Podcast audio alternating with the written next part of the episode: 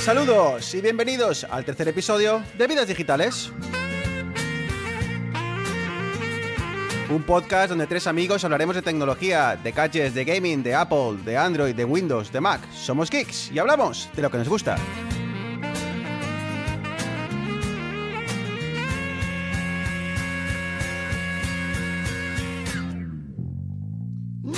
Mi nombre es eh, Bruno Novo y al otro lado del hilo telefónico tengo listos ya como auténticos perros de presa Arturo y Eneas. Muy buenas Arturo. Hola, ¿qué tal? Buenas tardes, días y noches, como siempre. Pues nada, todo correcto. Getafe en Champions, la Cultura en Liguilla y si seguimos cerrando anillos en el Apple Watch.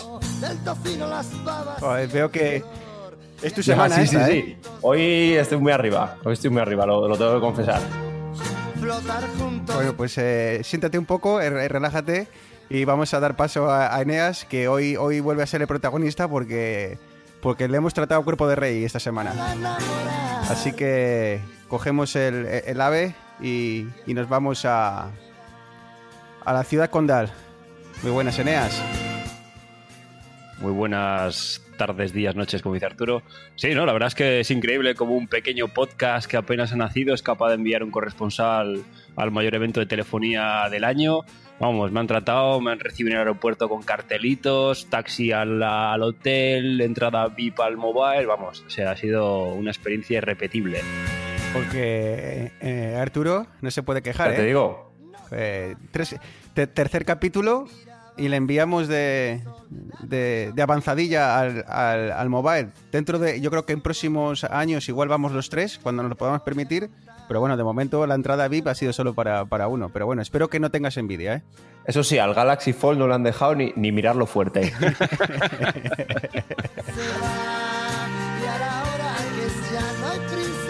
Y bueno, tras eh, presentar a los que más saben, quien nos habla, Bruno Novo, intentando coordinar un poquillo todo esto. Saludos desde Toronto. Ay, por cierto. No sé si os he contado. Hoy no. A ver, a ver quién adivina. que tenemos cuenta de Twitter. ¿eh? Nada, VD Podcast barra baja es, VD Podcast barra baja es. Así que ya sabéis, si os apetece seguirnos, entrad a Twitter y, y dadnos a- al following. Así que todo listo, todo preparado. Arturo, Eneas, la cuenta de Twitter. Arrancamos.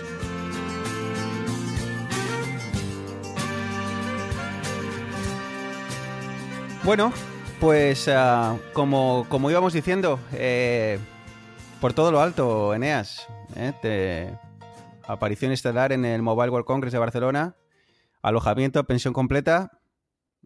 Tú al menos no te puedes quejar. Arturo entiendo que se sienta un poco, pues hombre, dejado de lado, pero tú no te puedes quejar porque has ido a cuerpo de rey. Sí, sí, ha sido vamos, una experiencia increíble. La gente preguntándome que de, de qué podcast venía, vidas digitales, así los conozco. Madre mía, vaya, vaya presentación de las televisiones que me hicisteis. No, bueno. Ahora, ahora, sin, ahora sin. Cuando vaya yo a cubrir la WWDC de Apple, espero que me traten también así, ¿eh? No, ahora, ahora en serio, No, eh, tenemos, te- sí. tenemos la suerte de que Eneas por cuestiones laborales ha podido acudir al, al Mobile World Congress. Así que, bueno, eh, ¿qué tal? ¿Cómo ha ido todo? Eneas, creo que esta no era la primera vez que ibas, ¿no? No, estuve también en, en 2017 y, bueno, a líneas generales el, el evento es más o menos lo mismo. O sea, son, se hace en la, en la Fira de Barcelona, en la, en la parte que está en Hospitalet, y son, si no recuerdo mal, son cinco pabellones bastante grandes, divididos por, por segmentos de, de, digamos, que van enfocados más a servicios, infraestructura, fabricantes, etcétera. Y la verdad es que bien, bien, como todos los años ha habido huelga de transporte público, si no son los taxis, son los metros o son los autobuses, pero aparte de eso, la ciudad hasta arriba de chinos y de japoneses y de guiris, pero bueno, bien, bastante bien. Por lo que, por lo que leemos, eh, los que no hemos ido, eh, hablaban de que prácticamente había este año mucho humo y mucha vitrina. No sé qué, qué, qué opinión te dejo a líneas generales, he podido trastear con casi todo. Y las dos excepciones más grandes, eh, como ya, ya os dije en directo cuando estaba allí, fue el Galaxy Fold, que lo tenían detrás de... Creo que no era ni un cristal, creo que tenían como tres cristales para, para separar el móvil de la plebe. Y el Huawei este también que se, que se dobla, el Mate, el Mate X, estaba también detrás de, de vitrinas.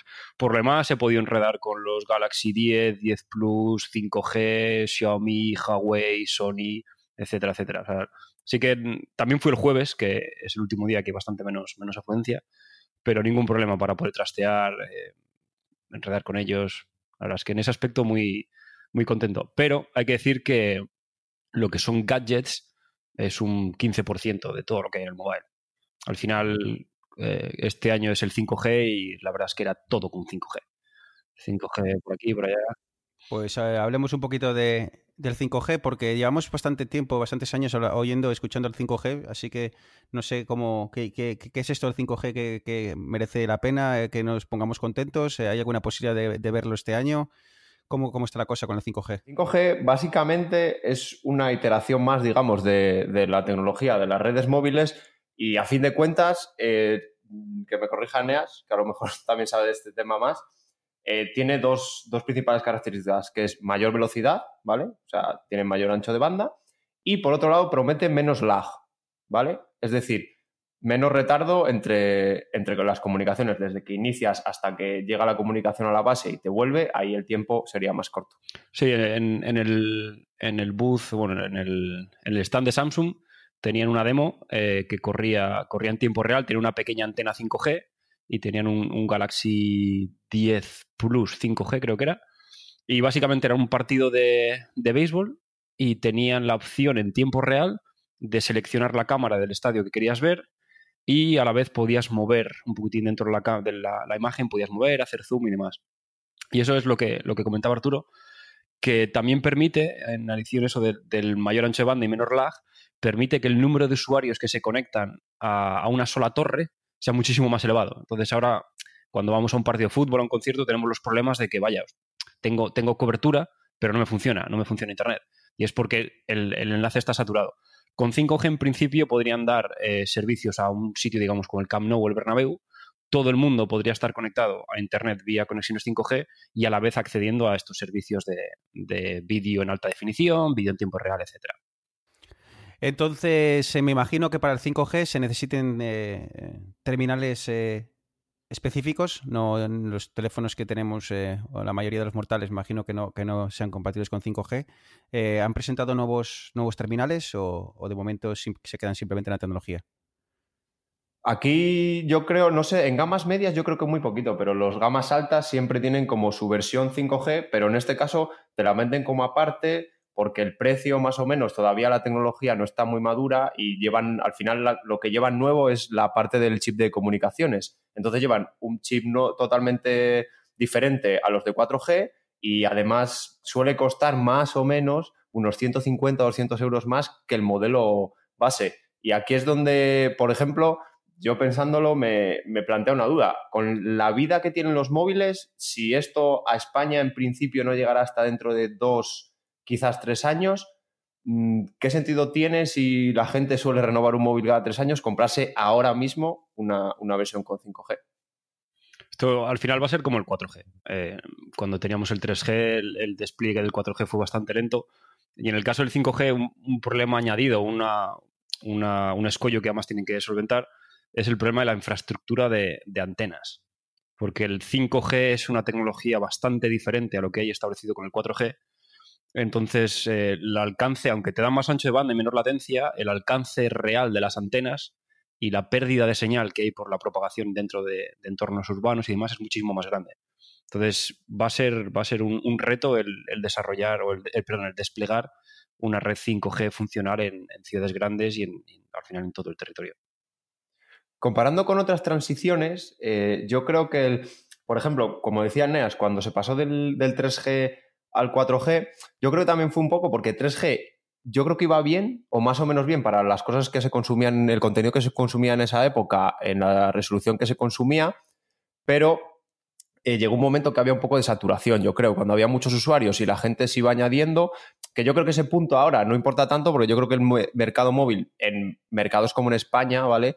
ya está más o menos estancado, ¿vale? O sea, todo el que en su, va a querer comprar su móvil ya tiene un móvil, ¿vale? Entonces yo por esa parte no sé si el 5G supondría tanto. Me, o sea, lo veo más interesante por la parte del retardo. De hecho, hicieron como una, hicieron una operación durante el Mobile World Congress, una operación no sé dónde estaban remotamente, ¿vale? Pero la estaban controlando todo desde, desde allí, desde el Mobile World Congress. Y eso se puede hacer, pues, yo creo que ya no por el ancho de banda, sino por el, por el retardo. Sí, muchas, muchas de las demos que había, eh, estoy hablando de, por ejemplo, Intel tenía una demo eh, montada con sensores infrarrojos conectados por 5G, luego había una especie como de...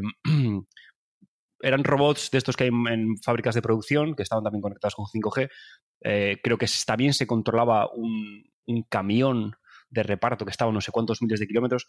Esto es lo que venden ahora mismo. El, gran punto de venta hacia el público del 5G es eso, el permitirte comunicaciones casi en tiempo real. Eh, lo que decía Intel de estás en la fábrica, ya sabes que alguien ha entrado o el robot falla. Entonces, esto no no es tan enfocado al público de a pie como seríamos nosotros o como sería cualquier usuario de móvil estándar, sino que esto ya está más pensado para el Internet of Things, cosas conectadas de forma masiva más, eh, un poquitín más el siguiente paso de, del Internet portable. Así que de momento me imagino que eh, nada de lo que preocuparnos, al menos por los próximos eh, un par de años, ¿no? Sí, sí, exacto. Bueno, pues de, la tecnología en sí, pues, pues saltamos a las urnas.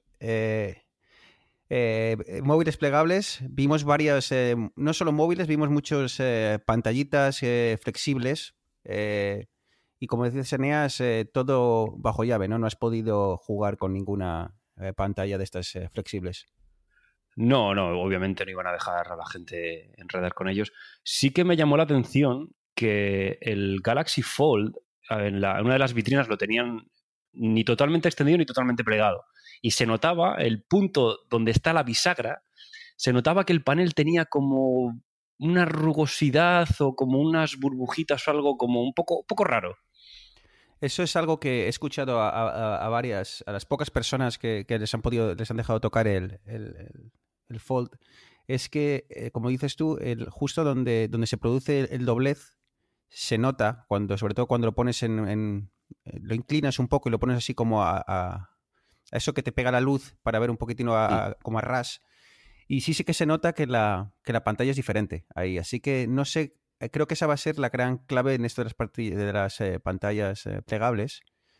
El cómo solucionan ese doblez que se va a producir durante, repetidamente en el, en el mismo punto. Así que mm, veremos a ver cómo, cómo lo hacen.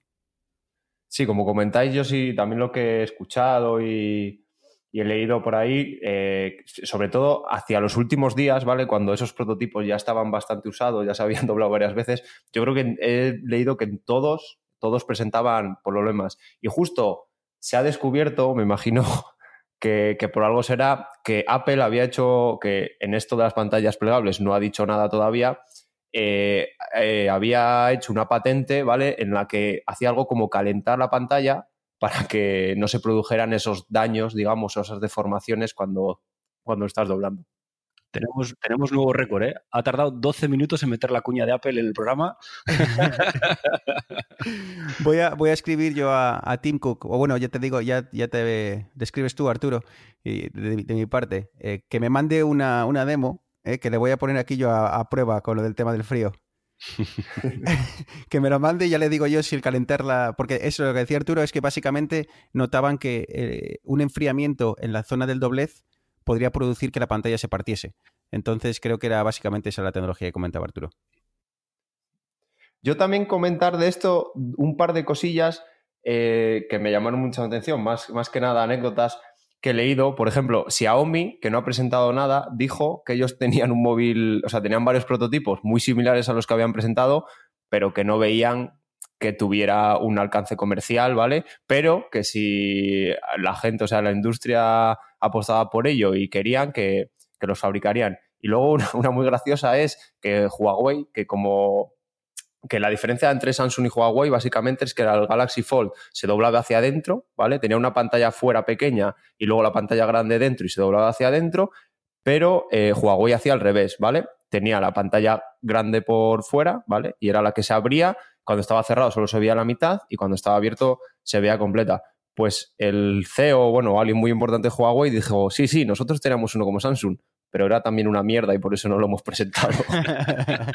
sí, porque eh, yo creo que de momento de las dos grandes teléfonos que hemos visto que se, que se pliegan, el, yo creo que el que más me gusta es la, idea del Huawei.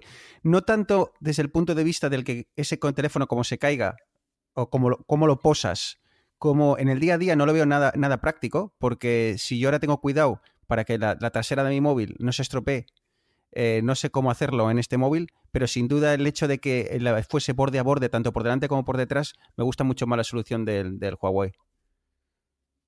Sí, es, más, para mí es más elegante también y más, más durable. Hubo también eh, algunos fabricantes de, pantallas, no tanto de terminales, eh, que sí que mostraron pantallas flexibles, eh, en formas un poquitín raras, redondas y demás. Pero bueno, esto es algo que ya hemos visto bastante. Creo que es Mercedes o una, una, marca de estas premium de coches ya tiene pantallas con formas raras en los coches y demás. Eh, sí que vi los, eh, los Nubia, los relojes estos, eh, móvil, reloj, un híbrido un poco raro. no me acabaron de convencer demasiado. O sea, como, como guiada de, oye, lo hago porque puedo, pues perfecto, pero no lo vi algo demasiado práctico o, útil, no sé, no. Al final, básicamente, es, es, para la gente que no, que no lo haya leído, o que no lo he visto, es como si pensamos en un brazalete, una pulsera brazalete de unos 2 centímetros 3 de, ancho, que básicamente es todo pantalla.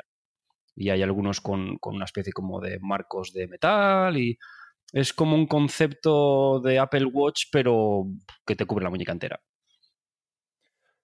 ¿No os imagináis vosotros, ya hablando un poco de, flipándonos un poco y mirando al futuro, ¿vale?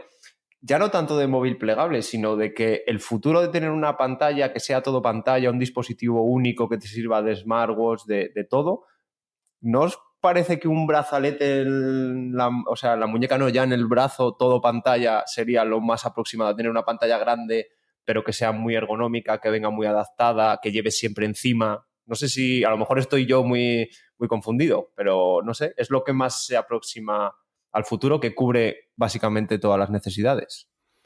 Em, a mí lo que más me, preocupa de todo esto, más allá de las tecnologías, de las pantallas y demás, es, la, es la, implementación, ¿no? el, software. Que sigo, sigo, por ejemplo, experimentando con el, con el, con el Apple Watch, que, tecnológicamente es un, es un terminal que tiene ya mucha más potencia que los primeros eh, Apple Watch que, probamos hace años, pero sigo viendo que hay muchas aplicaciones que no saben explotar el, funcionamiento, sigue pareciéndome que el menú es demasiado confuso, tienes que dedicarte a buscar los, globitos en el, y, llevas, lleva bastante tiempo.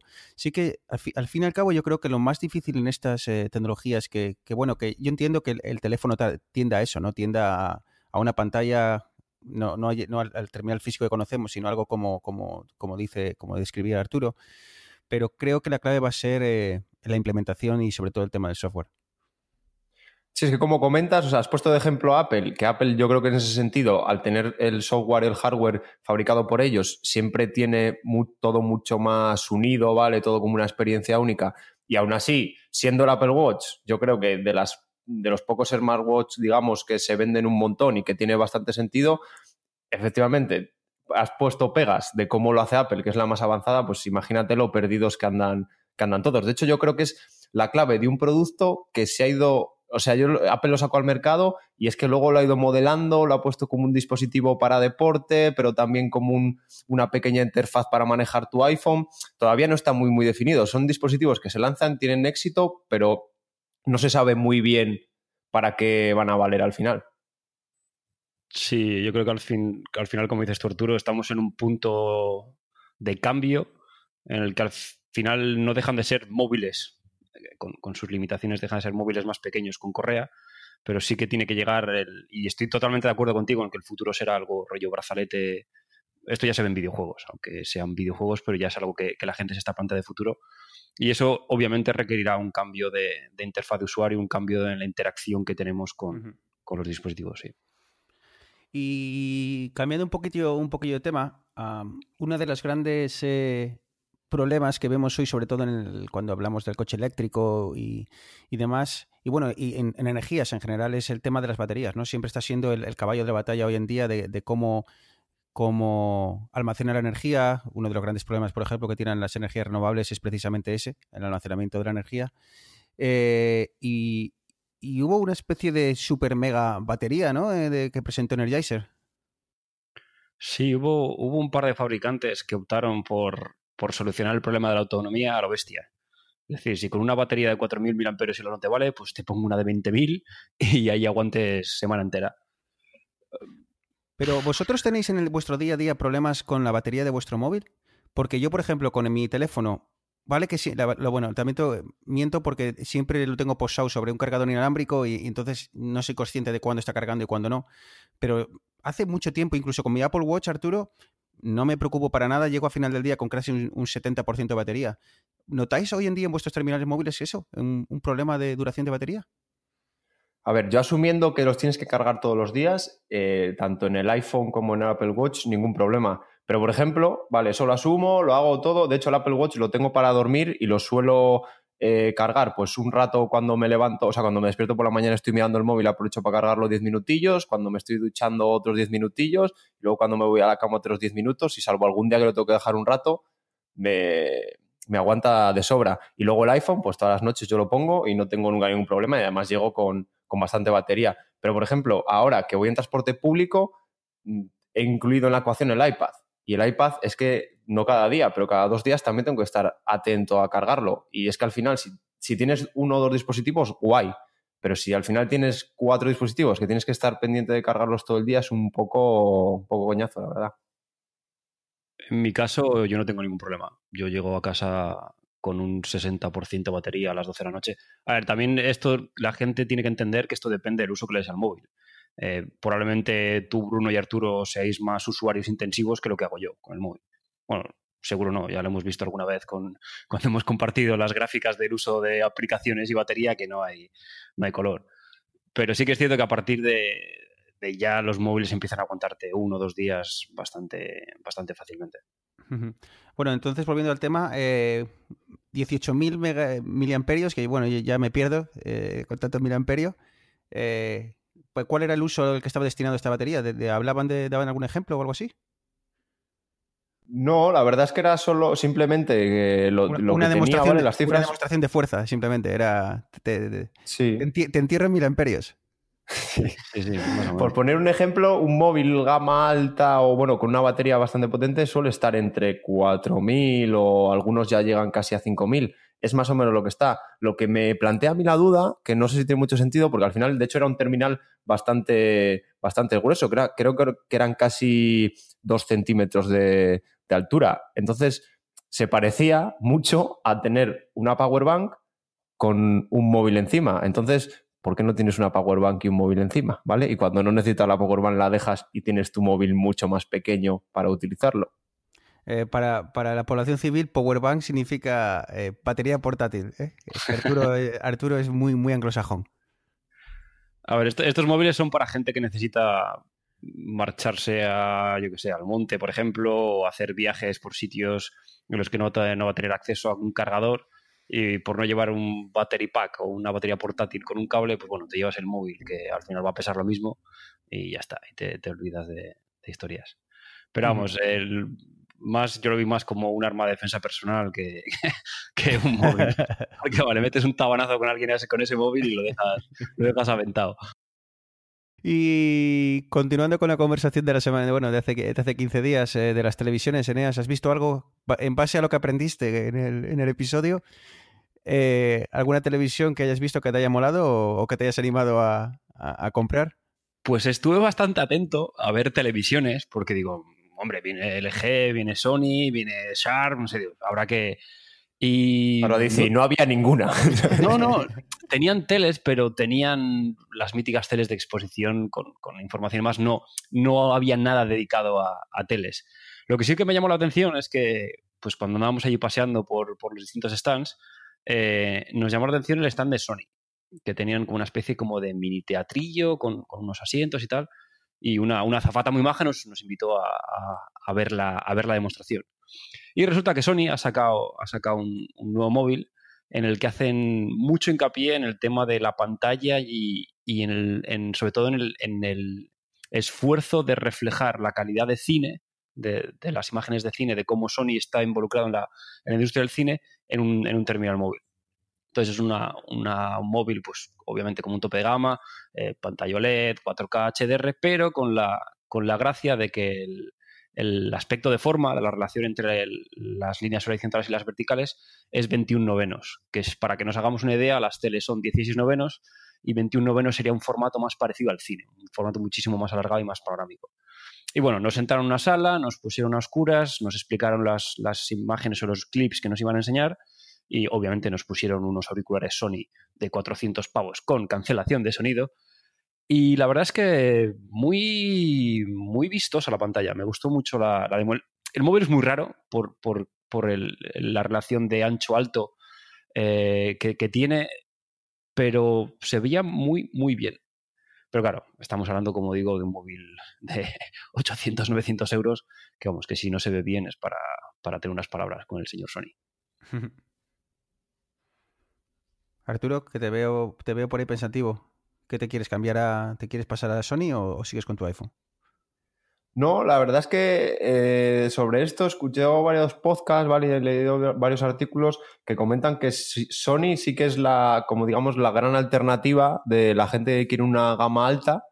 Eh, bueno, podemos dejar gama alta de Huawei, Xiaomi y esas cosas, ¿vale? Me refiero a gama alta de, ya los consagrados, ¿vale? Como puede ser el Galaxy. de los que no te espían, no te espían poco. Eh, no, a ver, en serio. Eh, dicen que es como la alternativa, ¿vale? A Samsung y de hecho tiene también Sony, eh, con la gama Xperia, tiene mucho, digamos, imagen de marca, ¿vale? Algo como Apple, ¿vale? La gente de Apple, pues es de Apple, porque es Apple, ¿vale? Pues con Sony también pasa algo, o sea, pasa algo parecido, porque aparte Sony, pues ya hace teles y ha hecho muchas cosas más que teles, ¿vale? Muy buenas. Sonido también son bastante buenos, entonces hay mucha gente que busca esa calidad, ¿vale? Y esa gama alta de verdad y, sí que apuesta, apuesta por Sony. Y en resumen eso, que decían que era la gran alternativa y que había presentado unos terminales que sin tener nada fuera de lo común, ¿vale? Sin tener alerones, ¿vale? Ni cosas raras, como tienen algunos, ni pantallas plegables, ni cosas raras. Eran unos móviles muy, muy competentes y bueno, en precio son altos, pero bueno, estás pagando, estás pagando calidad. Hablando de, hablando de terminales móviles, Eneas, ¿tuviste la oportunidad de jugar con los, eh, de, los, Samsung? Creo que los comentaba antes. Eh, he escuchado que la pantalla es, impresionante. No sé si qué impresión te dio cuando, cuando trasteaste con ellos.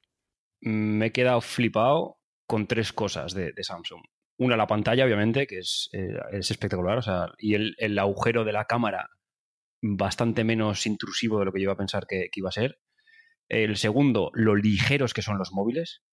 Sea, el, S10 y el S10 Plus en torno a, lo que es el grosor y la ligereza del, terminal. Realmente tuve que sacar mi iPhone, quitarle la funda y ver a ver si realmente era más fino. Y está, yo diría que es un pelín más fino que el, 10S.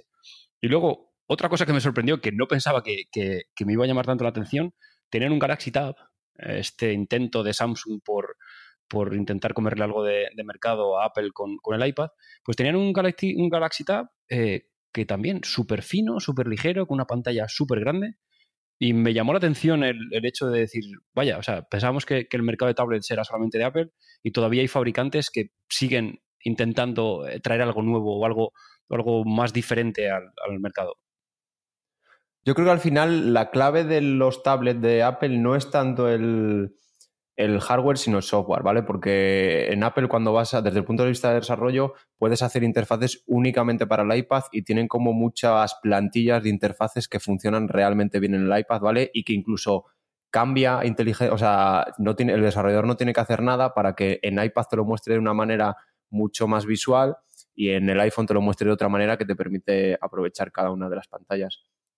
Y en cuanto dice Eneas del, del material del Galaxy, eh, no sé de qué, o sea, no sé exactamente de qué, de qué material está hecho. Porque sí que los Galaxy, yo es lo primero que notas, tú coges un Galaxy, coges un iPhone y dices, joder, el Galaxy pesa menos de la mitad, ¿vale? Pero yo creo que al final Apple apuesta por cristal y por acero, que, joder, que eso al final pesa. Eneas, ¿tuviste tú la sensación esa de... sí, sí, sí. pero ¿tuviste sensación de peor construcción? A ver, creo que es aluminio lo que tienen en, en el chasis. Entonces, a simple tacto no notas la diferencia. A ver, se ve igual menos contundente, pero porque eso también hace que el peso hace que se vea más contundente. Pero en sensaciones igual que un iPhone 7 más o menos, de lo que es el tacto, peso. Y ahora que comentaba Arturo el tema de, espiarte y demás, eh, eh, me he acordado de, está buscando ahora mientras comentabais, eh, un artículo de Verge en el que entrevistaban al sitio de, de os sonará chino esta marca, pero en Visio, creo que lo comenté en algún capítulo, está aquí en, en Norteamérica pegando muy fuerte. Y es una de estas eh, televisiones que, o marcas que hacen televisiones que a muy buen precio y una calidad de relación-precio excelente. Siempre está en el top, uh, top 3 de, calidad-precio. Y, precisamente le preguntaban sobre el tema este de, espiar o de, de, los anuncios en las propias televisiones. Y él comentaba que, claro, que él, para que, para que nos hagamos una idea, el margen en una televisión es del 6%. 6%. Entonces dice, claro, si os vendemos una televisión de 300 euros o 300 dólares, claro, al final nos llevamos 18. Es, el, es, es el, lo que nos llevamos limpio. Por lo tanto, a, base de, 6% no hacemos dinero.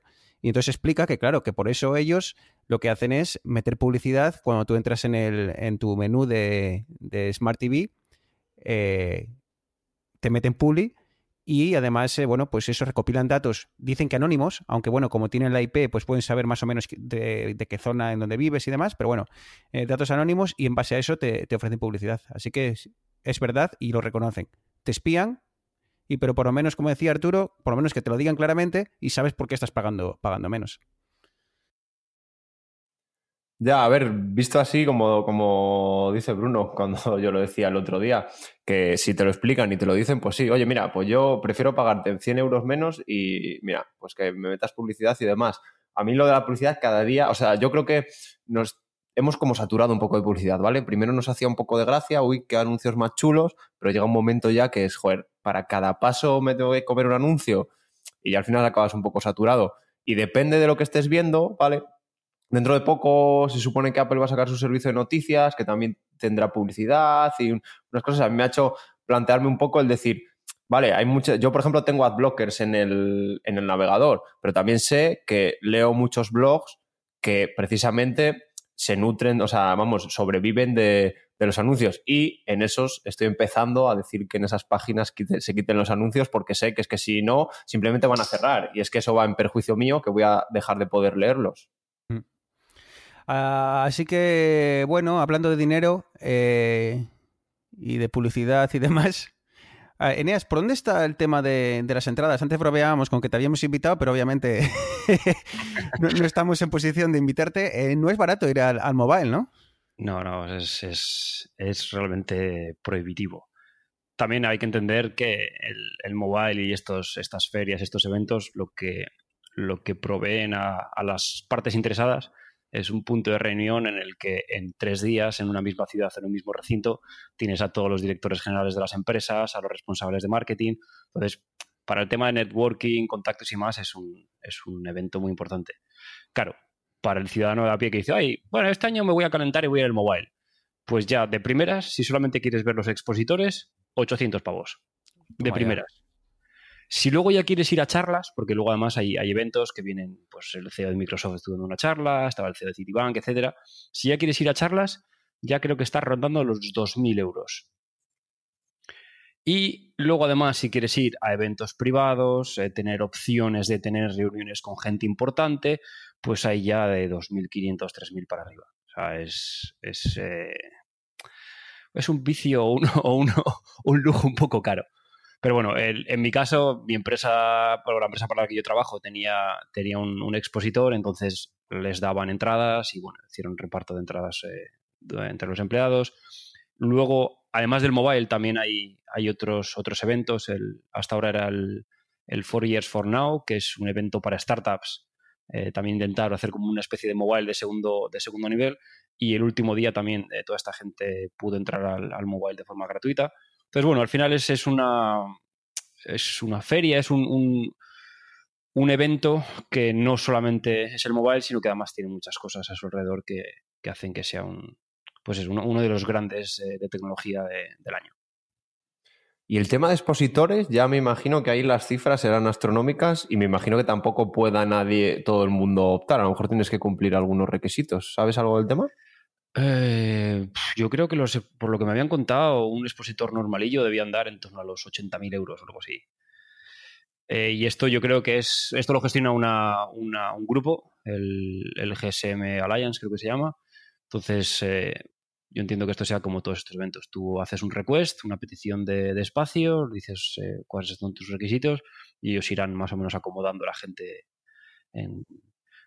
No había sitios libres, ¿eh? O sea, no, no, había, no había huecos. Tienes que hacer mucha pasta para invertir 80.000 euros para luego, o sea, que te salga medio rentable, ¿eh? y, estamos hablando de un stand que era, que era normalito. Eh, por ejemplo, que, para que no sea una idea, Huawei, que tiene uno de los stands más grandes que he visto en el mobile. Patrocinador del Racing de Santander, por cierto. No sé si lo he comentado. ¿eh? tiene un stand público donde la gente puede ir a ver sus móviles y demás, que no es demasiado grande, pero luego tiene una, como la mitad de toda una nave, que es eh, el stand privado, en el que solamente puede entrar gente con invitación. Y el año, el primer año que fui, para que os hagáis una idea, tenía nubes en el techo de algodón con luces, 20 azafatas vestidas con el traje tradicional de 20 países diferentes. Eh, es un, un desfase. Y lo mismo tenía, creo que Alcatel también tenía uno parecido, Samsung también tenía un booth para reuniones privadas, LG tenía otro. Se mueve mucha pasta, o sea, se mueve mucha pasta. Bueno, pues ya para el año que viene igual eh, ya te podemos mandar, o si no, pues que tu empresa siga allí yendo, siga invitándote. Y bueno, con esto, Arturo, ¿algo que se nos quede en el tintero del mobile o, pasamos, eh, pasamos un poco de página y seguimos hablando de telefonía, pero desde otro punto de vista? No, yo creo que no. Ya hemos visto que básicamente los grandes protagonistas fueron el 5G y las pantallas plegables. Luego hemos comentado un poco el móvil este de Energizer que, que como hacía pilas, dice, pues le voy a poner la batería más gorda que ha tenido un móvil en la vida. y nada, la verdad es que los medios pues llevan eso, dos semanas única y exclusivamente hablando de eso, aunque bueno, yo también he escuchado otras cosas de Apple que ya contaremos más adelante, pues solo son rumores, ¿vale? Y esto eran cosas físicas que se estaban presentando y nada, yo mi opinión es que en general el móvil está un poquito saturado y se han ido a lo de las pantallas plegables que no están todavía 100% finalizadas y al 5G que todavía está muy por llegar. Pero bueno, son cosas que están ahí, que vamos a ver en los, no, yo creo que no en este año, sino ya más en los próximos años y al final es la evolución lógica lo que, lo que tiene que ser. Pues bueno, eh, el otro, esta semana estábamos eh, vacilando con Eneas de ir al, de ir al mobile, muchos móviles, muchas antenas, y dijimos, oye, ¿y cómo está el tema este de, salud, de antenas, de móviles? Eh, se, nos va a quedar Eneas calvo después del mobile con tanta antena. Así que nos, pusimos a investigar un poco y, bueno, es que el, tema del, de la salud y, las telefonías móviles, redes wifi y demás, es, eh, es perfecto para, para, un bulo, ¿no? Tú coges algo, tiene todos los ingredientes, coges una algo tan cotidiano como un, teléfono móvil, eh, buscas en internet un par de artículos conspiranoicos escritos por el profesor X de la Universidad de, Wyoming. Eh, todo eso lo agitas bien, lo metes en, en las redes sociales, lo lanzas y, y, ya tienes un bulo, un bulo montado, ¿no? Así que queríamos aclarar un poco conceptos, eh, charlar un rato sobre cómo está el tema a día de hoy. Eh, básicamente, pues bueno, qué, tipo de ondas utilizan los móviles, qué efectos producen sobre, sobre la salud, sobre nuestro cuerpo. Bueno, yo creo que antes, de, antes de meternos en, en, harina, eh, yo creo que una cosa que hay que diferenciar bastante importante es que las ondas en sí no son malas. Es decir, al día a día todos estamos recibiendo ondas que nos atraviesan, eh, del, universo, de la radiación del sol, de las bombillas, incluso nosotros emitimos radiación. Cualquier ser vivo emite una radiación con, una onda, con una longitud etcétera. Eh, lo peligroso es la potencia de esa onda. Porque si transmites mucha energía con una onda, pues estás un poco jodido. Yo a ti, Eneas, Eneas, te he visto algunas veces por la noche transmitir mucha energía, ¿eh? no, no sé la longitud de onda, pero energía había ahí, ¿eh? Entonces, ese es, de los aspectos que, que yo creo que más se deberían hacer hincapié es de, bueno, eh, siempre que una radiación se emita con unos límites de energía, no debería, no debería ser eh, dañina. Pero bueno, eso lo, lo hablaremos ahora, a ver si eso no es dañina dependiendo de la energía. Esto es un debate que de vez en cuando vuelve a salir, ¿vale? Y, pero yo creo que estuvo como muy de moda cuando empezaron los móviles, ¿vale? Cuando todo el mundo tenía un móvil y pasó algo, yo creo que le voy a poner un símil como con el tabaco, ¿vale? Que fue en plan, en los años 60, como no había estudios, pues el tabaco no era malo. ¿Por qué va a ser malo si nadie sabe que nadie ha demostrado que era malo, ¿vale? Y con los móviles pasó algo. Y la gente decía, claro, con los móviles pasa como con el tabaco, que antes no era malo porque nadie lo sabía. Pero a ver, las ondas las tenemos desde hace muchísimo tiempo, ¿vale? La radio, la FM, la AM se emite por ondas. O sea, hay un montón de ondas y las ondas siempre han estado aquí. ¿Qué ahora es más? Perfecto. ¿Que quizás tienen más potencia? Lo veremos. Pero es algo que se puso como muy de moda, vamos, de moda no, como que la gente alertando, no tengas el móvil cerca, no, cuidado con dormir con el móvil en la mesilla, el wifi no te lo pongas en la habitación, pero es que ahora lo veremos, pero fue como alarmarse y un poco de debate de cuñados, ¿vale? De, no, no, es que he leído que eh, si tienes el móvil en el bolsillo del pantalón, luego no puedes tener hijos. Pues, hombre, no creo que sea así. Esto, la verdad es que esto fue, creo que en 2011 por ahí, eh, todo esto surgió, o salió a la, prensa sobre todo cuando la OMS eh, incluyó las, las, ondas electromagnéticas en, el grupo 2B de, de es el, grupo en el que posible causa de cáncer, ¿no? Y esto cabreó bastante a la sociedad científica porque, claro, decían, eh, acabáis de lanzar un bombazo, una nota de prensa, habéis, estáis alertando a la población cuando simplemente habéis incluido las ondas electromagnéticas en un grupo que es considerado como posible causa de cáncer. No, no, no querría decir que fuese causa de cáncer y para que hagáis una idea de lo que estamos hablando, por aquel entonces en ese mismo grupo también estaba el café. Entonces teníamos las ondas electromagnéticas y el café y nadie, nadie ponía la voz en el, en el cielo por el café y además, por cierto, el café a día de hoy ya ha sido eliminado de ese grupo, o sea que realmente todo el bombazo empezó cuando la OMS eh, creo que se le fue un poco de las manos y, y, creó una alarma social un poco, un poco de más, ¿no? Así que comentabais un poco eh, las ondas y los tipos de onda, las redes eh, Wi-Fi, los móviles. Eh, vosotros sois ingenieros de, telecomunicaciones, esto os lo dejo a vosotros. Bueno, al final la diferencia entre ondas, todos son ondas. la radio FM, los móviles, el Wi-Fi, todo es onda. la diferencia que hay de la onda, por decirlo un poquitín para que nos entendamos todos, es la longitud de onda. Es decir, si tuviésemos imaginaros un péndulo, un péndulo que está girando de punta a punta. Si midiésemos la longitud de punta a punta de los extremos del péndulo, eso podríamos decir que es la longitud onda. No es así, pero para, para intentarnos visualizar. Entonces, cuanto mayor sea la distancia entre las puntas del péndulo, mayor será la longitud de onda. Eh, pongamos ejemplos. Por ejemplo, la radio, que es la FM, la M, son frecuencias bastante bajas. Y es decir, tiene una longitud de onda bastante grande. Por eso permite que los alcances de, este tipo de ondas sean muy grandes. Tú puedes transmitir con radio desde tu casa con un cacharrito de tamaño comedido y puedes llegar a cientos de kilómetros incluso. En cuanto vamos bajando de tamaño, ahí ya empezamos a entrar en lo que alguna gente habrá oído que son los megahercios, los gigahercios. Estas son señales de más alta frecuencia que tienen una longitud de onda muchísimo más pequeña. Entonces, el 4G, por ejemplo, utiliza bandas de 20 y pico, ciento y pico megahercios.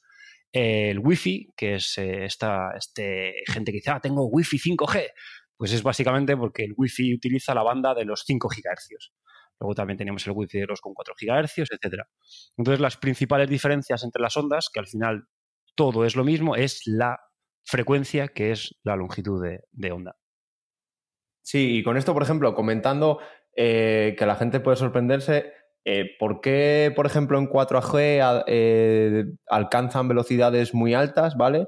Y, por ejemplo, en Wi-Fi siempre tenemos un montón de problemas en casa porque, de hecho, los baños se comen el Wi-Fi. No sé por qué, los baños se comen el Wi-Fi, ¿vale? Al final esto es por por dos cosas. Primero, el wifi, sobre todo en edificios muy saturados, ¿vale? Eh, utiliza unas frecuencias, como comentaba Eneas, las frecuencias que son 2,4 y 5 eh, gigahercios, ¿vale?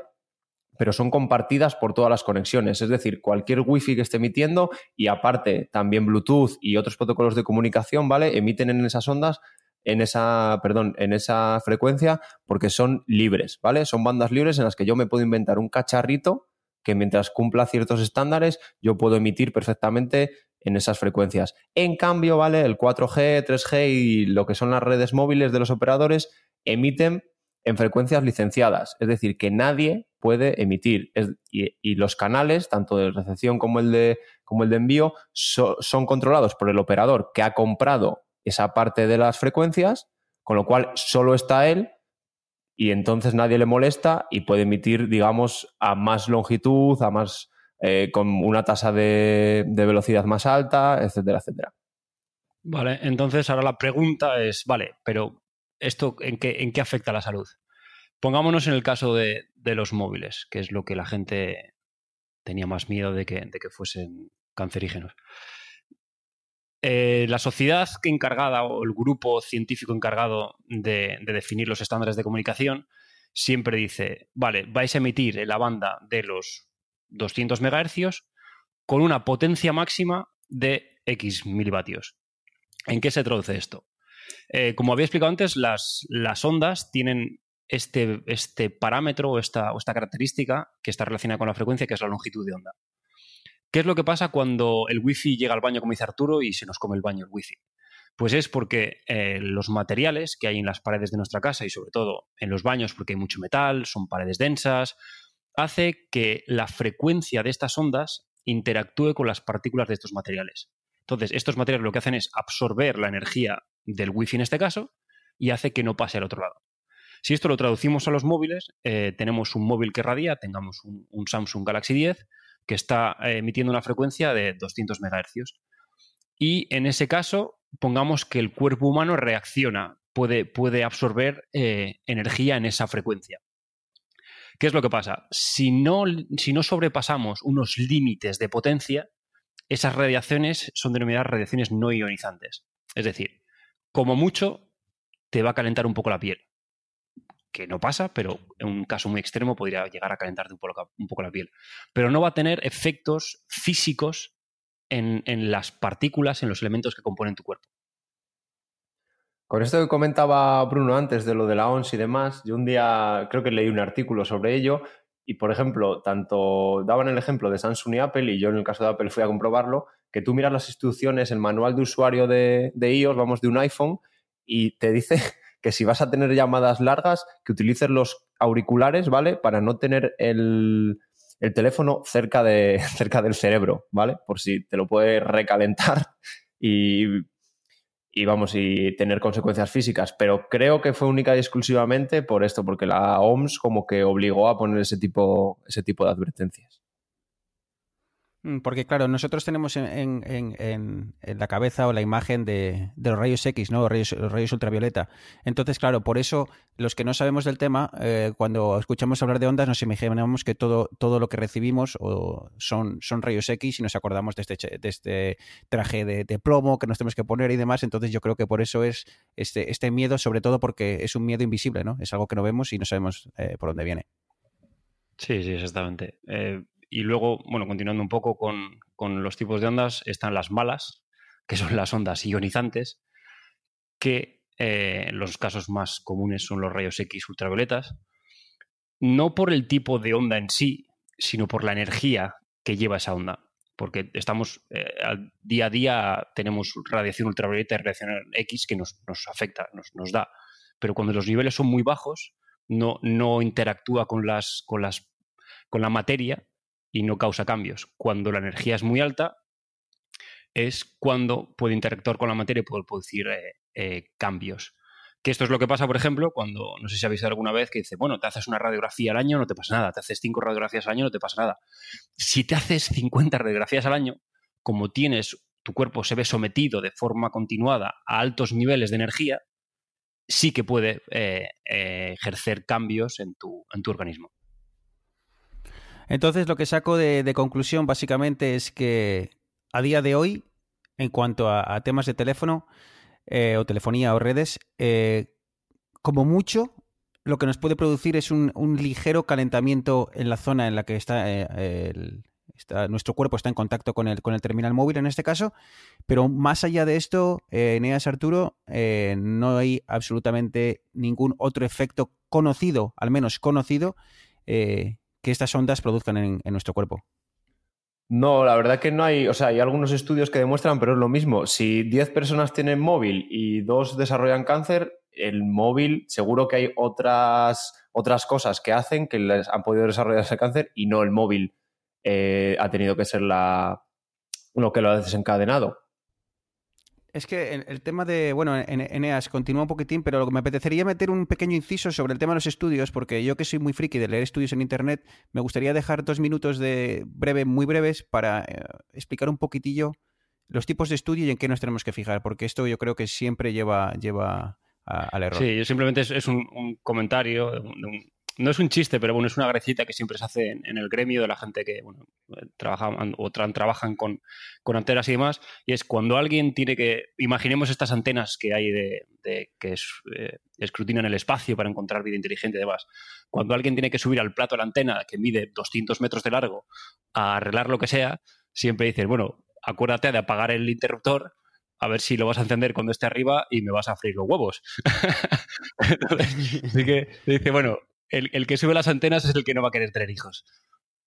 Bueno, el, después del chiste geek que, contaban en la, en la, en la universidad, bueno, perdón, en la universidad no, en el en la facultad de, telecomunicaciones, ¿eh? Eh, Arturo y Eneas, eh, lo que decía, quería comentar un, muy breve porque creo que hoy en día estamos expuestos, sobre todo a redes sociales, a, las, estas, las fake news y a las, las grandes titulares, ¿no? Y a los clickbait.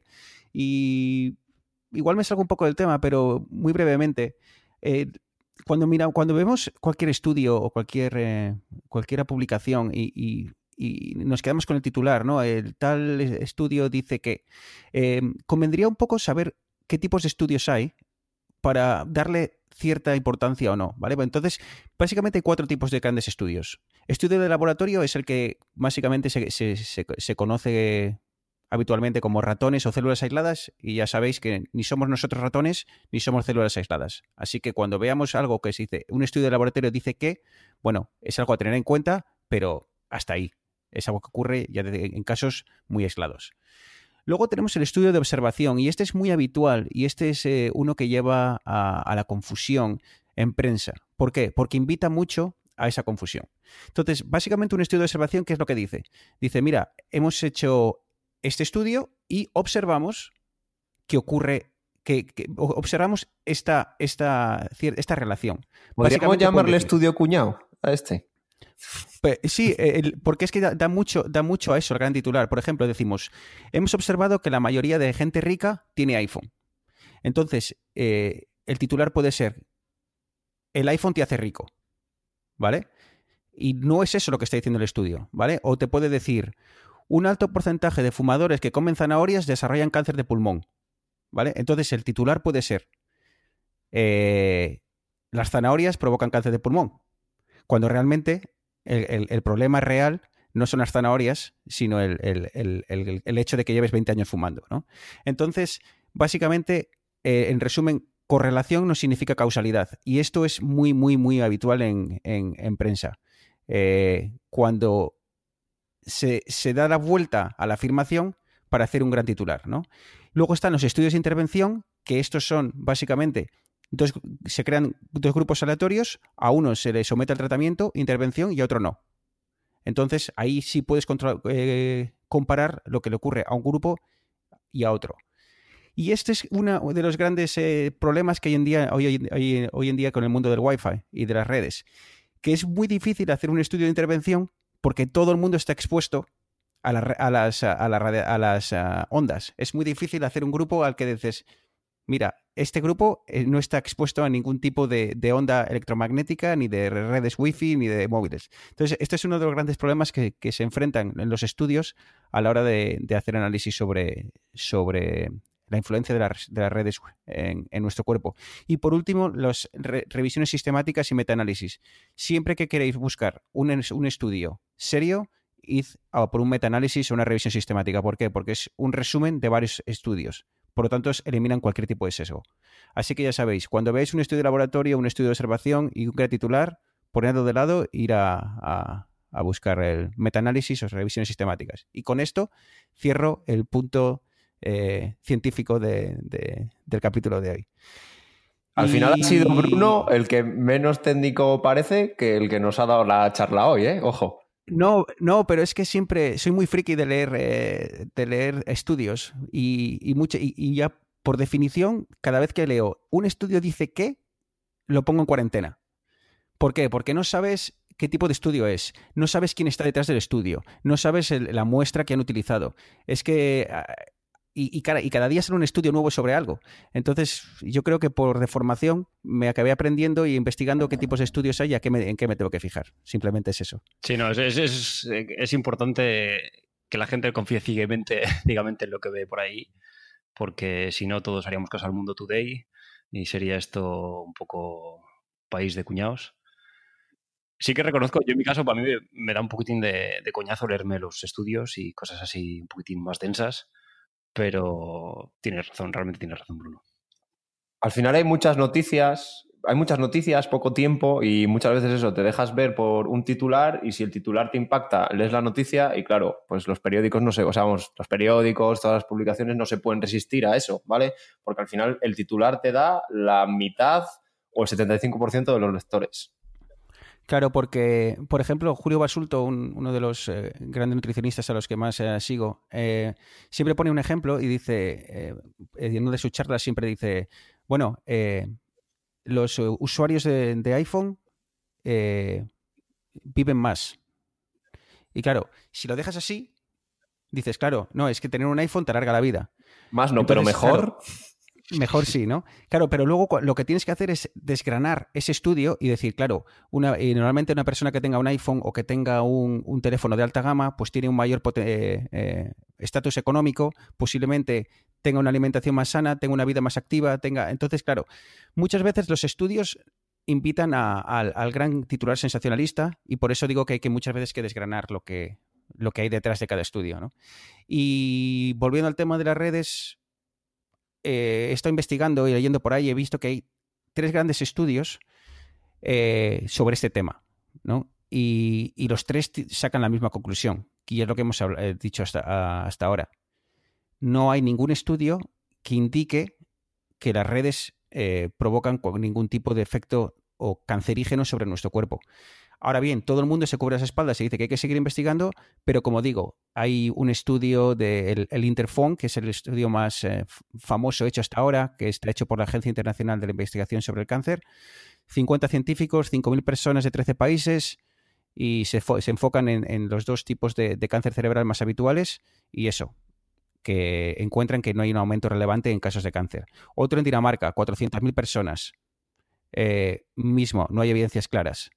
Eh, otro en Reino Unido, el famoso el, estudio del millón de mujeres, en el cual se, hizo un estudio con, más de 50, perdón, con más de un millón de mujeres eh, por encima de los 50 años. Mismas conclusiones.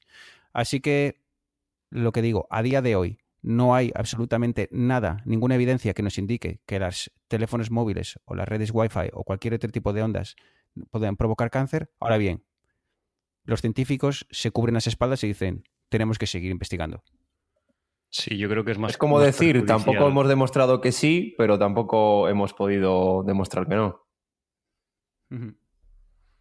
Y una cosilla, un apunte que quería poner, que por ejemplo, en algunos de los que comentas pone que en Dinamarca, ¿vale? Eh, en Wi-Fi, a mí es que me pasó una vez, eh, yo quería aumentar la, o sea, quería aumentar el alcance de mi, de mi señal de, de Wi-Fi en casa y me puse a investigar un poco el tema y veía que mi router estaba por defecto limitado a 10 eh, milivatios, era yo creo, de potencia de emisión. Y investigando un poco cómo subir eso, vi que la normativa europea decía que eso era la máxima potencia a la que podías emitir. Pero la normativa americana era de, en vez de 10, eran 100 milivatios. Entonces, ¿qué había que hacer? Ponerle un sistema de control a tu, a tu router americano y entonces ya te dejaba subirlo a 100 milivatios. Por lo cual, lo que quiero decir con esto es que si hacen un estudio en un sitio u otro, seguro que ese tipo de condiciones no las tienen en cuenta, ¿vale? Y como hemos hablado antes, la potencia de emisión es uno de los factores, o sea, es uno de los factores que hace que interactúe más o menos, ¿vale? Con, nuestras células una, una, determinada onda. Entonces, estás diciendo que eh, trucaste tu router para saltarte la regulación europea y emitir a 100 mega, o sea que dejaste a todo tu, toda tu comunidad sin acceso a wifi porque les, inundaste con, tu, con la potencia de tu red. Fue un día, pero para probar. ¿eh? Así que, chicos, acabamos de... Estoy bastante orgulloso. Eh, una hora exacta. Y hemos hablado, sí, sí, lo hemos, clavado, hemos hablado del mobile, hemos eh, prácticamente aclarado el tema de las, eh, de las eh, de la influencia de las redes en nuestro cuerpo. respecto a este tema de las redes en nuestro cuerpo, os voy a dejar un enlace en las notas del programa, un, un, blog que se llama Radiandando, es eh, Alberto Nájena, que es un físico, doctor en neurociencia, una persona muy, mucho más lista que nosotros. Y, básicamente lo que hace en su blog es explicar de una forma muy clara y muy sencillita el tema de las redes y, cómo afectan o no a, nuestra salud. Además de mostrar varios meta-análisis, que como hemos dicho antes es el, tope de la evidencia científica sobre, sobre este tema. Así que ya os digo, eh, radiantando, lo dejaré, dejaré el enlace en las notas del programa. Así que nada, chicos, pues eh, no sé si se os queda algo en el tintero o algo que queréis eh, comentar, eh, pero yo creo que va siendo un buen momento para cerrar el, chiringuito, porque ya me han dado un toque y me han dicho, oye Bruno, tenéis que intentar hacer el programa un poquitín más corto, que igual la hora y veinte del otro día se hace un poco larga y tal, o, no, no, que se haga larga, pero ya me implica tener que escucharla en dos tramos y tal, así que por esa gente que quiere el programa de una hora, yo creo que si os parece bien, eh, podemos ir eh, bajando la persiana. Sí, nosotros nos debemos a nuestros, iba a decir fans, pero bueno, eso es tirar muy alto, nuestros followers, vamos a dejar en followers o seguidores. No, no, y, estoy, estoy eh, un poco, porque viendo las, viendo las descargas y tal, y digo, a ver, que nosotros hayamos escuchado, que nuestras madres hayan escuchado el capítulo 10 veces, ahí van tres, ahí van 30 eh, que nosotros cuatro o cinco veces, igual yo diez. Eh, bueno, no sé, 50, 60. Oye, pero hay que dar unas 50, 60 descargas más. Que no sé, igual hay alguien que nos está escuchando o hay un bot que se está descargando todos nuestros capítulos. Pero bueno, eh, aunque sea por, por esas personas que nos están escuchando, que nada, que muchísimas gracias porque, porque, bueno, se agradece sobre todo el feedback. Y hablando de feedback, Arturo. Puedes recordarles efectivamente que, tenemos Twitter. Eh, tenemos Twitter y. Vamos a tener que hacer una. Igual, igual, os, pongo, un, os pongo un examen igual. Eh, Arturo, ¿sabrías decirnos la cuenta de, Twitter de Vidas Digitales? Lo voy a intentar sin mirar, ¿eh? V de podcast, V de Valencia, de Dinamarca podcast, barra baja, Ahí le tienes. Ahí le tienes, ahí le tienes. Muy bien. Has pasado, has pasado el examen. Mi, labor de persuasión veo que, está teniendo efecto. Así que nada, Eneas, pues eh, me parece que el próximo capítulo igual Arturo va a estar contento porque si no me equivoco hay rumores de que Apple va a estar eh, presentando cosillas, así que creo que tú y yo vamos a hablar poco en el próximo, próximo capítulo. nos, tocará, nos tocará coger notas y, hacer preguntas inteligentes. Todavía no se ha confirmado, ¿vale? Pero ya aprovecho, el 26 de marzo es, ¿no? El 26 de marzo es una posible keynote de Apple centrada en los servicios, que aquí dejo la cuñita, y en principio van a, presentar un servicio de noticias y el gran esperado servicio de televisión y cine, ¿vale? Porque se comenta que, o sea, todo esto ha saltado porque han debido invitar a varios artistas, a Jennifer Aniston y a varios actores de Hollywood y demás para, para esa presentación. Bueno, pues a, ver cómo lo hacemos, porque normalmente si seguimos el ciclo de, lanzamiento de, de programas, yo creo que el próximo sería el día 25. Así que igual tenemos que hacer un esfuerzo y, ver cómo lo hacemos para publicar después de la presentación de Apple y así tener, que Arturo tenga muchas, muchas cosas de las que hablar. Sí, podemos volver a hacer un, un directo, entre comillas. estaría guay, estaría guay. A, ver cómo, a ver cómo lo hacemos. Así que nada, Eneas. Eh, nada, cualquier cosa que necesites nos lo dices. Si necesitas más entradas para el mobile para el año que viene, solo tienes que pedirlo, ¿ok? Sí, ya, ya rellenaré el formulario que tenemos aquí en vidasdigitales.sa para... Y pasas a recursos, se lo pasas a recursos humanos y, que te lo Y así eso, a ver qué pasa el año que viene. muchas gracias, Bruno, gracias por haber compartido otra tarde eh, de friquismo. Y bueno, lo dicho, eh, nos vemos en breves. Venga, Neas, un abrazo. Y por último, Arturo, que no por ello eh, menos, ¿eh? Los últimos siempre son los mejores. Eh, muchas gracias y como digo, eh, creo que la próxima semana vas a estar bien. Bueno, la próxima semana, el próximo capítulo vas a estar súper contento. Así que te emplazamos al próximo capítulo de, de Vidas Digitales en el que vas a ser protagonista. Pues nada chicos, muchas gracias a vosotros, un placer como siempre, esto sigue siendo divertido, que es lo importante. Eh, gracias a la gente que nos ha escuchado, que dejen comentarios y feedback en Twitter, por favor, que si no, Bruno va a seguir machacando día a día con la cuenta. Y eso, hoy vamos a programa cortito, por decir, o nos hemos ceñido a la hora, así que Bruno llega a ver el Racing, yo llego a ver a la Cultu. Y nada, pues eso, muchas gracias a todos y nos vemos en la próxima entrega de Vías Digitales. Pues nada, lo dicho, eh, muchas gracias por escuchar nuestro tercer programa de Vidas Digitales eh, ya os ha dicho Arturo dónde podéis seguirnos y, y dónde podéis dejarnos vuestras opiniones. Lo dicho, muchas gracias a todos y nos escuchamos dentro de aproximadamente un par de semanillas. Chao.